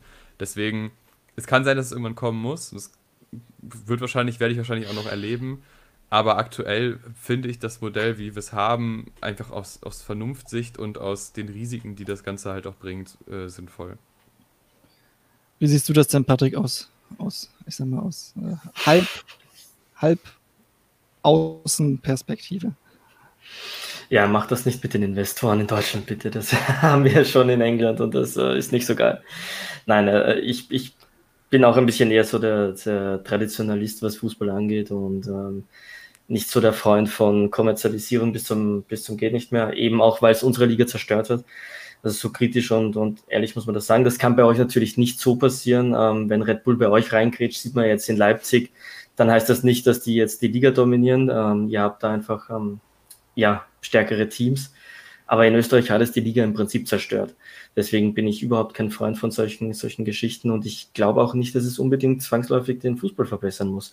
Weil Mannschaften, die vorher jetzt nicht unbedingt die Kohle hatten, ähm, und das gibt es auch zuhauf, auch in England, wie Jan vorhin schon gesagt hat, sieht man das ja auch hin und wieder, auch wenn Mannschaften Kohle haben, ähm, fangen die oft nicht besonders viel damit an. Wenn du in England schaust, Fulham, die haben auch einen Investor, der buttert Geld hinein und die ähm, sind in der zweiten englischen Liga und kommen da nicht weg. Also ich halte das gar nicht unbedingt für die Lösung. Ja, ich sehe es auch. Ich sehe es auch ganz ähnlich. Ich glaube, es bringt nichts, wenn man den, wenn man England hinterher eifert, weil wenn, auch wenn man es macht, dann ist man trotzdem 15 Jahre hinterher und, äh, und zerstört sich da, glaube ich, mehr, als dass man äh, gewinnen kann. Mm, man hat so, man hat jetzt schon so viele Ausnahmemöglichkeiten, wie du schon sagtest, so die Werksvereine aus Wolfsburg und Leverkusen und, und Leipzig und Hoffenheim und, und hat noch diese 50 plus 1, trotzdem hält man noch 50 plus 1. Es ist, es ist so ein, es ist so ein Draht auf so ein, so ein, nee, wie nennt man das, ein Spaziergang auf dem Drahtseilakt? Nee, andersrum. Ich meine Rede, wenn. Das lassen wir so stehen. Ein Spaziergang, ein Spaziergang auf dem Drahtseilakt, ja. Eine, Eine Gratwanderung. Ja, genau. Also es ist, es, ich bin da, ich habe auch nicht so das die Musterlösung dafür. Man muss halt, es ist schwierig, es ist echt schwierig. In den USA, in den US-Sportarten kriegt man ja die Spannung dadurch hin, durch den Salary Cup. Da hat man dann, das mhm. ist ja dann, für so Leute, die das nicht kennen, ist es eine Gehaltsobergrenze für, für, für Vereine. Mehr Gehalt dürfen sie den gesamten Kader nicht bezahlen. Das hat demzufolge, wenn ähm, du in, äh, über längere Zeitraum ein erfolgreiches Team hast, dann werden die automatisch auch und die dann einen neuen Vertrag bekommen wollen, dann kriegen die, wollen die in, der Regel auch mehr Geld verdienen oder können halt von, kriegen von anderen Vereinen mehr Geld angeboten und dementsprechend können, werden, äh, können die sich oft nicht über einen längeren Zeitraum halten. Ähm, Wäre das, wäre das auch was, was du dir für einen Fußball vorstellen kannst, dass das funktioniert? Patrick? Ja, schwierig, oder? Also in, in, in Amerika funktioniert es halt deswegen super, weil die Ligen geschlossen sind dadurch hast du halt, ähm, und, und da, und da macht es total Sinn, weil das hält halt die Balance, Balance total äh, drinnen und da sind die Amerikaner ja top ähm, im Ideen äh, erarbeiten, wie man die Liga so spannend halten kann wie möglich, ob es Draft ist oder eben die Salary Caps. Ähm, da funktioniert das super, wenn es im geschlossenen System ist. Wenn es jetzt ein offenes System ist wie im Fußball, wo sich ja Deutschland auch noch mit internationalen Teams konkurrieren äh, muss, da wird es halt schwer, weil wenn du jetzt sagst, okay, in Deutschland haben alle dieselbe Gehaltsobergrenze. Deswegen geht ja in Europa trotzdem äh, die Welt ganz normal weiter. Und dann wirst du irgendwann das Problem haben, okay, Dortmund, Bayern wird finanziell eingeschränkt. Dadurch können die aber dann vielleicht auch nicht mehr mithalten mit, mit den großen englischen oder spanischen Teams. Also ob man das wirklich gut umsetzen kann. Äh. Das ist schwierig. Wahrscheinlich funktioniert es nur, wenn man das wirklich als europäische Lösung machen würde. Ne? Und dann ist halt die Frage, ob sich ob denn auch, äh, ich sag mal, die Premier League-Vereine Interesse daran hätten, an so einem Salary Cup. Man, es gab jetzt, es war ja so ein bisschen jetzt auch wieder so die Rede davon, auch im Folge des, äh, dieser äh, Covid-19-Krise, dass auch die Vereine sparen wollen und das heißt, okay, wir können nicht weiterhin diese Mordsgehälter zahlen, wie, im, im, wie vorher gemacht haben. Und dann gab es ja dann ähm, auch ein bisschen zumindest so die Diskussion, ob vielleicht so eine Gehaltsobergrenze dann eine Idee mhm. ist, um halt auch der Vereine zu entlasten, weil momentan ist ja ein Wettbieten zwischen, zwischen den einzelnen Vereinen. Ja. Ähm, aber ja, es ist schwierig. Also du glaubst auch nicht dran. Naja, also wenn müsstest du da wirklich. Ich, Also wenn du sowas Gravierendes machst, musst du, glaube ich, wirklich so ein entweder europäisch übergreifendes oder ein generell international übergreifendes System machen. Ähm, weil sonst hast du auch immer das Problem, selbst wenn du in Europa, in ganz Europa sagst, wir, wir machen Salary Cap, ähm, dann kommt China und die investieren ja jetzt wie nichts, ne? die buttern voll rein. Dann hast du vielleicht in 15, 20 Jahren, auch wenn es jetzt utopisch klingt, das Problem, dass vielleicht China so viel investiert hat und ohne Salary Cap arbeitet oder wie auch immer, dass die dann von der Qualität des Fußballs vielleicht auch spannender und attraktiver werden. Also mh, mm, schwer. Gut. So, in der Zwischenzeit ist Jans Laptop abge geschissen. Deswegen ist er, ist er rausgeflogen. Er versucht wieder dazuzukommen. Mal gucken, ob das noch klappt. Ähm, aber ich glaube, wir können mit dem Thema abschließen. Ähm, also es ist einfach, ich, um Fazit zu nennen, ich wäre vielleicht sogar dafür, so ein Final Four Wochenende zu etablieren. Also das wäre so mein, meine favorisierte Lösung von diesen Möglichkeiten. Aber mir fällt auch, aber auch, ich weiß, ich sehe auch da die Nachteile dran. Ähm, es ist schwierig. Es ist wirklich sehr, sehr schwierig und die Bundesliga ist in einer, in einer prekären Situation. wenn das noch viele Jahre so weitergeht, sehe ich ja. jetzt auch. Ja. Du musst, du musst, also wenn du etwas machst, musst du auf jeden Fall alles abwägen, die Vor- und Nachteile und musst wirklich ein, ein System finden, das eben wie wir schon gesagt haben, immer noch so ein bisschen die Gedanken der Meisterschaft hochhält, ähm, weil ich glaube, es wirklich an Spannung verlieren würde, wenn du jetzt äh, so ein Playoff-System, so ein großes Playoff-System einführen würdest, wie in Amerika. Ähm, aber trotzdem irgendwie die Spannung aufrechterhält. Ich kann mir das schon vorstellen, dass das funktionieren könnte mit so, ähm, wie du gesagt hast, so in die letzten, in letzten Spielen. Vielleicht funktioniert das auch mit Best of Seven oder Best of Five Systemen ja, irgendwie. Da ist ja das Problem, das würde den Terminkalender sprengen. Der Terminkalender ist schon so voll und wenn du bei den äh, 34 Spieltagen bleibst, dann kannst du da nicht noch, kannst du da nicht noch so ein Best of Seven Serien hinterher, hinterherhängen. Da, nee, da hast du recht. Das wird nicht und passen. Fünfmal Bayern gegen Dortmund verliert wahrscheinlich auch wieder an Attraktivität. Ne? Also ist dann auch nicht mehr so geil. Ja, ich habe keine Ahnung, aber es ist, sicher eine, eine Diskussion, die, die, die man, wenn man sie stellt, ähm, wirklich gut und ausführlich hinterfragen muss. Ah, da ist oh, er wieder. Hey. so, Jan. Ähm, ja, Luke. Wir sind jetzt erstmal durch und haben keine Lösung gefunden für das Problem. Ähm, hattest, hattest du noch, hast du noch eine Allheilmittel oder, ist, sagst du, oder sagst du auch, okay, es ist hoffnungslos? Also, äh, die, die Hoffnung liegt auf Dortmund und Leipzig und vielleicht noch Leverkusen. Das sind die einzigen Vereine, wo ich mir finanziell vorstellen kann, dass die mithalten können mit Bayern. Andererseits kann man auch sagen, die Hoffnung liegt auch ein Stück weit bei Bayern, die es vielleicht manchmal auch einfach nicht hinbekommen, so eine Saison zu spielen wie jetzt wieder zum Ende hin. Wir haben es ja am Anfang gesehen, hat ja nicht gut funktioniert eigentlich.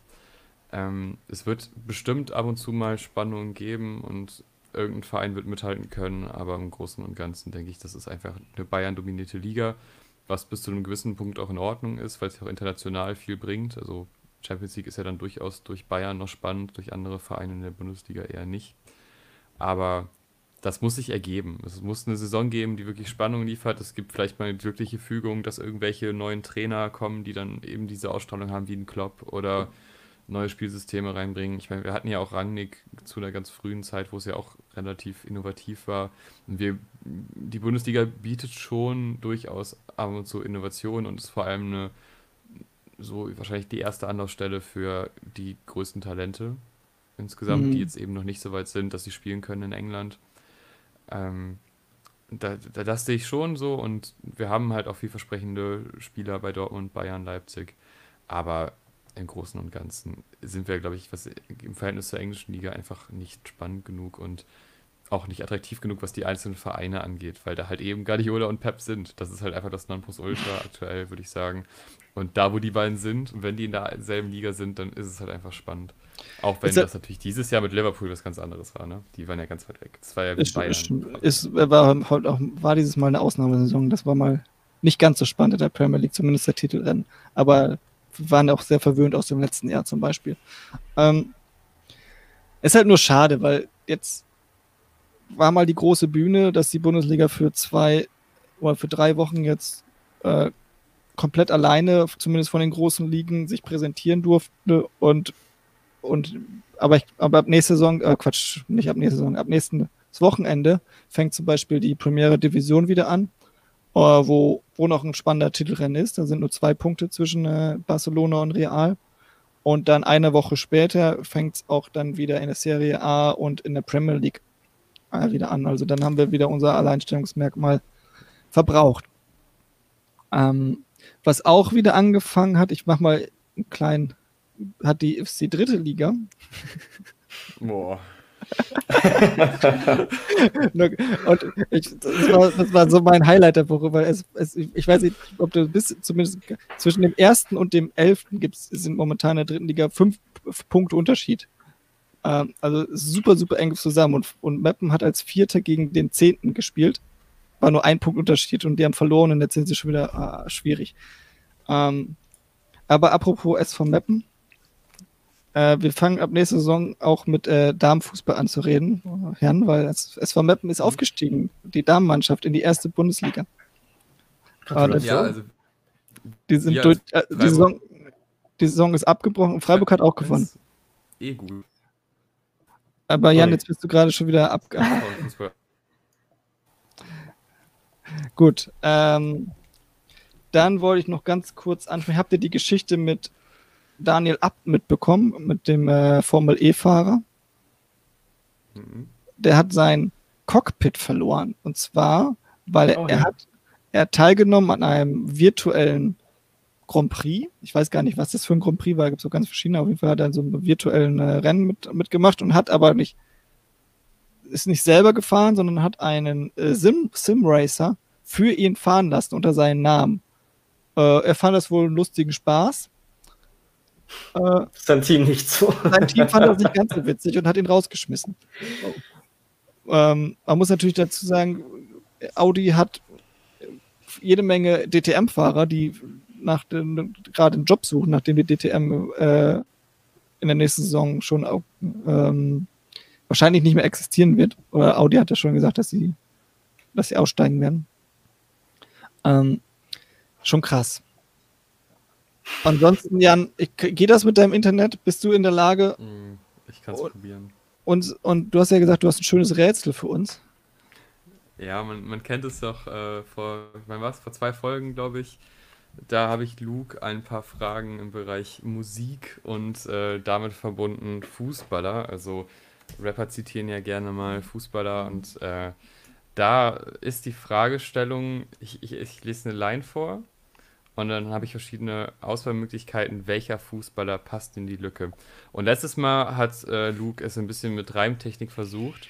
Und das war so dermaßen peinlich, dass wir dieses Mal keineswegs Reimtechniken äh, einbauen. Das war das falsche Verb. Erfolgreich, musst du sagen. ja.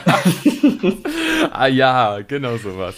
Ähm, also ich habe jetzt dieses Mal Lines, wo es eher um Hintergrundwissen geht. Ähm, ich war ganz zufrieden, als ich die gefunden habe. Ähm, ich fange jetzt mal, ich fange jetzt mal mit einer, mit einer leichten an ich weiß, das ist, ich glaube, wenn man sich mit dem deutschen Fußball auskennt, dann kann man das ein bisschen verstehen. Ich lese sie mal vor. Es geht los. Ich will, also da kommt der Name rein. Ich will als Nachbarn und nicht Alexander Gauleiter den Bastard. Ja, ich äh, das ist ein Zitat, deswegen darf ich sagen. Ja, Moment. Ja. Achso. Okay, wenn Patrick es nicht weiß, dann bitte Luke. Ich glaube dir, dass du es weißt. Ähm, ich habe jetzt hier Auswahlmöglichkeiten. Also, ne, ich will als Nachbarn und nicht Alexander Gauleiter den B. Punkt. Jerome Boateng wäre A, David Alaba wäre B oder Antonio Rüdiger wäre C. Wer, wen möchte der Künstler, das ist in diesem Fall für Tony, als Nachbarn haben und eben nicht Gauleiter? Du weißt es, Luke, ne? Ja. Äh, jetzt, nach dem, was du ähm, als, als Antwortmöglichkeiten gegeben hast, mit der Nachbargeschichte wird das wahrscheinlich Boateng sein, oder? Ja. Vollkommen richtig. Das, äh, die Geschichte, ich weiß nicht, war das zur WM, zur EM? Ja. Irgendwie da, also er heißt natürlich nicht Gauleiter, sondern Gauland, das ist ein kleines Wortspiel. Ähm, der meinte damals so von wegen, dass man Jerome Boateng nicht als Nachbarn haben möchte. Darauf ist Fertoni. War jetzt aber auch nicht ganz so ein schweres Rätsel. Nee, es ist zum Einstieg. Das, okay. Äh, das stimmt. es, jetzt kommt eine etwas längere. Da bin ich, ich mir nicht sicher. Ich hab, apropos Alaba, ne, ich habe mir den Song angehört. Und? Ich habe 20 Sekunden durchgehalten. aber, du hast dir nicht Uwe, aber du hast dir nicht den Uwe Mörder-Song angehört? Äh, nee, nach MC Scoop hat, hat mich ja wieder MC entliked. Smoke. Ah, Smoke. Äh. Außerdem bin ich mir nicht sicher, ob er das gemacht hat. Wahrscheinlich wegen sowas wie diesem Kommentar gerade. Aber gut. Nee, nee aber Ja. das ist ja, ich kann das weiß ich nicht. Dann musst du das jungen, jungen Leute mir erklären, diese Autotune-Geschichte, das, das geht Ja, nicht. ist ja nicht. MC Smoke ist ja nicht Autotune. Nee, ich meine, aber Alaba. Kennst du, kennst du den ja, Song, Patrick? Nee. Alaba hat so ein, musste mal, ich weiß nicht, muss einfach mal Lied, Alaba, ich weiß nicht, wie heißt der Song? Jan? oh, du meinst, ich habe das noch behalten. Ähm, ja, irgendwie sowas Positives. Also das Geil. ist, äh, Das singt Alaba, oder wie? ja, Alaba, Ja. ja. also man, hinter all dem. Autotune steht, ist, kann man Alabas Stimme vermuten, ja. Alter Ja. Falter. Warum? Aber egal. Ähm, Aber gut, ja, Entschuldigung. Alles gut, das war ja letzte, das ist nochmal so ein kleiner Flashback, ne? Ähm, jetzt kommt eine sehr, sehr lange Line und ich, ich bin mir nicht sicher, weil ich hätte es nicht erraten, aber ich lese sie einfach mal vor.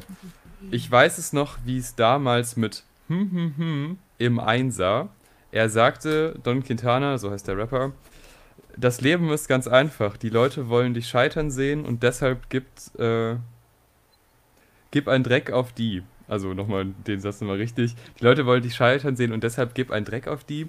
Kurz danach sah ich ihn mit Nicole auf die Toilette gehen. Das ist eine sehr verkopfte Line, weil sie sich keineswegs reimt. Ähm, und es, es gibt in diesem, in diesem Satz ein paar Hinweise auf den gesuchten Fußballer. Ich habe jetzt hier vier Antwortmöglichkeiten. Also müsste man jetzt wissen, von wem die Spielerfrau Nicole heißt. Und wer im Einser, das ist, denke ich mal, ein Club unterwegs ist. Wer da, wer da mal eine Story hatte im Einser. So, A. Michael Ballack, B. Bastian Schweinsteiger, C. Oliver Kahn, D. Philipp Lahm. Ah, Nicole. Oder natürlich, man könnte auch so, wer gibt einem solche Ratschläge im Leben? Das Also ich kann mir, also kann wenn wir dann auf den, ach nee, eins, ach nee, ist nicht der, was ist der Club? Ich glaube. ja, ich dachte auch kurz, ja, ja. Ich dachte auch kurz Oli Kahn oder so. Also ich, ich, soweit ich es verstanden habe, ist der äh, Einser ist ein Club in, äh, in München. Mal Club 1 gibt's, ja. Genau, der. Ähm, Gut, spricht auch für Oli Kahn. ja. Ja. Also, Vielleicht haben wir diese vier also Lahm ist, jetzt, Lahm ist jetzt für mich irgendwie nicht so derjenige, der da, Hm. der jetzt mir direkt in den Kopf ging, wenn ich um, ums Clubbing, ans Clubbing denke. Wer war noch, wer war noch, Ballack war noch mit dabei? Wer Äh, Michael? Ballack, Bastian Schweinsteiger. Bastian Schweinsteiger, wie hieß die denn? Der hat, ah nee, aber bevor er die, äh, ähm, hier, äh, wie heißt nochmal die, unsere, die Anna, die Tennisspielerin, ähm, naja, aber auf jeden Fall heißt sie nicht Nicole. Ich bleib, ich gehe mal auch auf, auf, auf Kahn. Oder Schweinsteiger? Hm. Was hat der, du?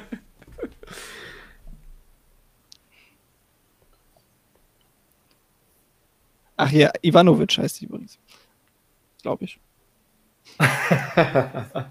ja, mein Spielerfrauenwissen endet auch ähm, bei null. Also ich habe keine Ahnung, wer mit wem. Ich lese zu wenig Punkte für sowas. Also ich, ich, ich lege mich mal auf, So. auf Kahn vor. Ja, würde ich auch. ja, und der liegt damit auch komplett richtig. Äh, Ich finde euer Ausschussverfahren ziemlich gut. Wobei, jetzt habe ich zu Michael Ballack jetzt, glaube ich, kein Gegenargument gehört. Also Philipp Lahm kann ich mir im, im 1 auch nicht zwingend vorstellen. Also das, das liegt daraus.